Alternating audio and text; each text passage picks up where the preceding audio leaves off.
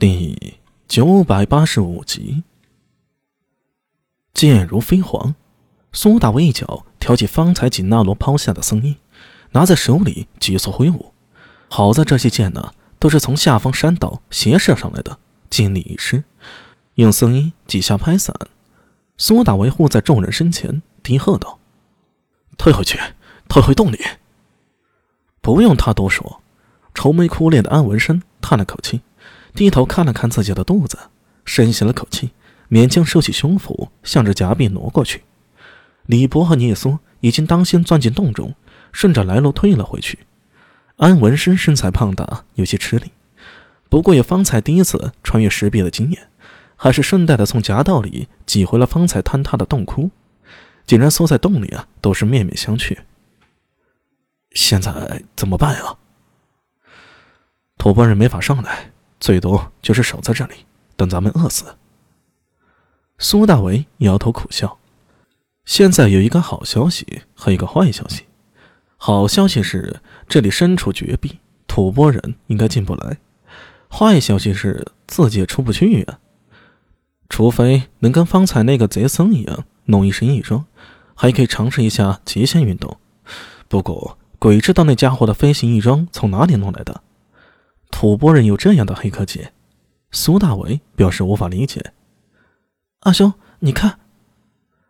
聂苏突然惊呼一声，坐在他肩头的猴头也在那儿吱吱吱叫了两声，似在邀功。洞内火把早已熄灭了，十分昏暗。有聂苏的提醒，苏大为才注意到，在坍塌的石洞一边，居然露出了一处隐隐的破口。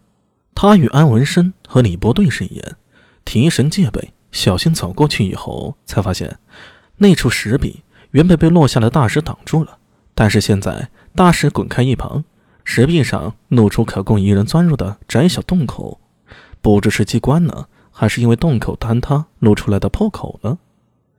进去看看。苏大为向安文生说道：“兰，你要不就留在外面守着。”滚！安文生冲他骂了一声。几人先后从洞口钻进去，意外发现破口之后的空间不小，只是这边也不出路，看上去倒像是一间储藏室。阿兄，聂苏挨着苏大伟身边，脸上带着一丝后怕，指了指前方。他手指的地方有一具不知死了多久的枯骨，看身高也就一米有余，头颅比常人巨大，应该也是特罗巴人的遗骨了。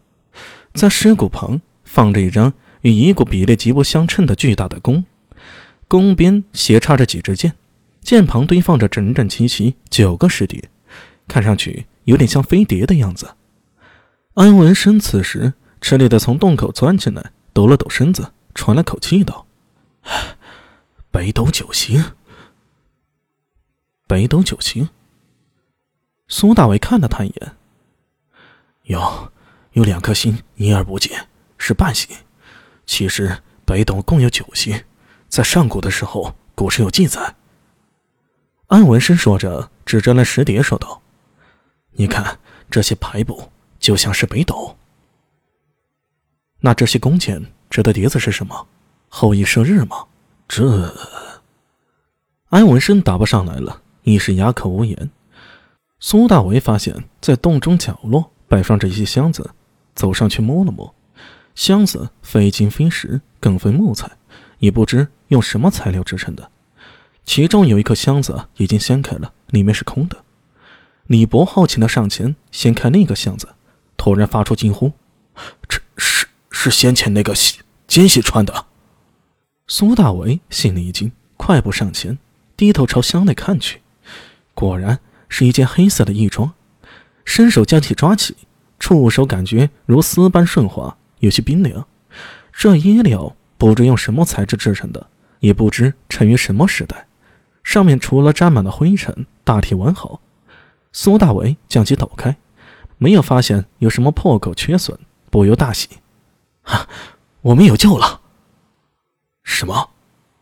穿上这衣服，我们就可以像先前那秃驴一样从山顶飞下去了？”“呃。”安文生和李博对视一眼，脸上显出犹豫之色，甚至可以说还有一丝惧意。呃，阿米，这玩意儿感觉忒不靠谱啊！你看刚才那奸细不就摔下去了吗？哎，那是被我飞剑给射的。呃，我没用过这东西啊，万一……要么在这里饿死，要么用这装备飞下去。可是没经验呀。你我是异人，对气流原理操控非比常人，何须经验？不用这个，咱们只能被困在这里等死。真真要用这个啊？安文生舔了舔嘴唇，表情有些难堪。我倒是不怕穿这个，我就怕我穿不下这个。这义装看起来不大，安文生如今的身材，用高壮已经不足以形容了，那叫胖大了。看上去啊，要套进这黑色义装里颇有些难度。苏大为看了看他，再看看手里的义装，摇头道：“不愿意的就留在这洞里守着，反正我是要搏一下。”我穿。安文生斩钉截铁的说道。苏大为倒不是乱来。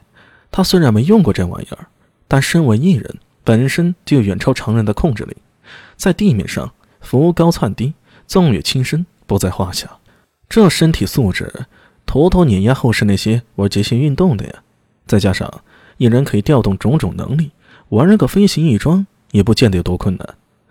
刚才看那吐蕃奸细玩这身装扮飞行，也玩的挺好的。若不是苏大为飞剑过去啊！说不定人家就真的平安飞走了，而且眼下的局面，除了靠这飞行装逃出吐蕃人的包围，还真的就没别的法子了。饿上几天，就算是一人也不成啊！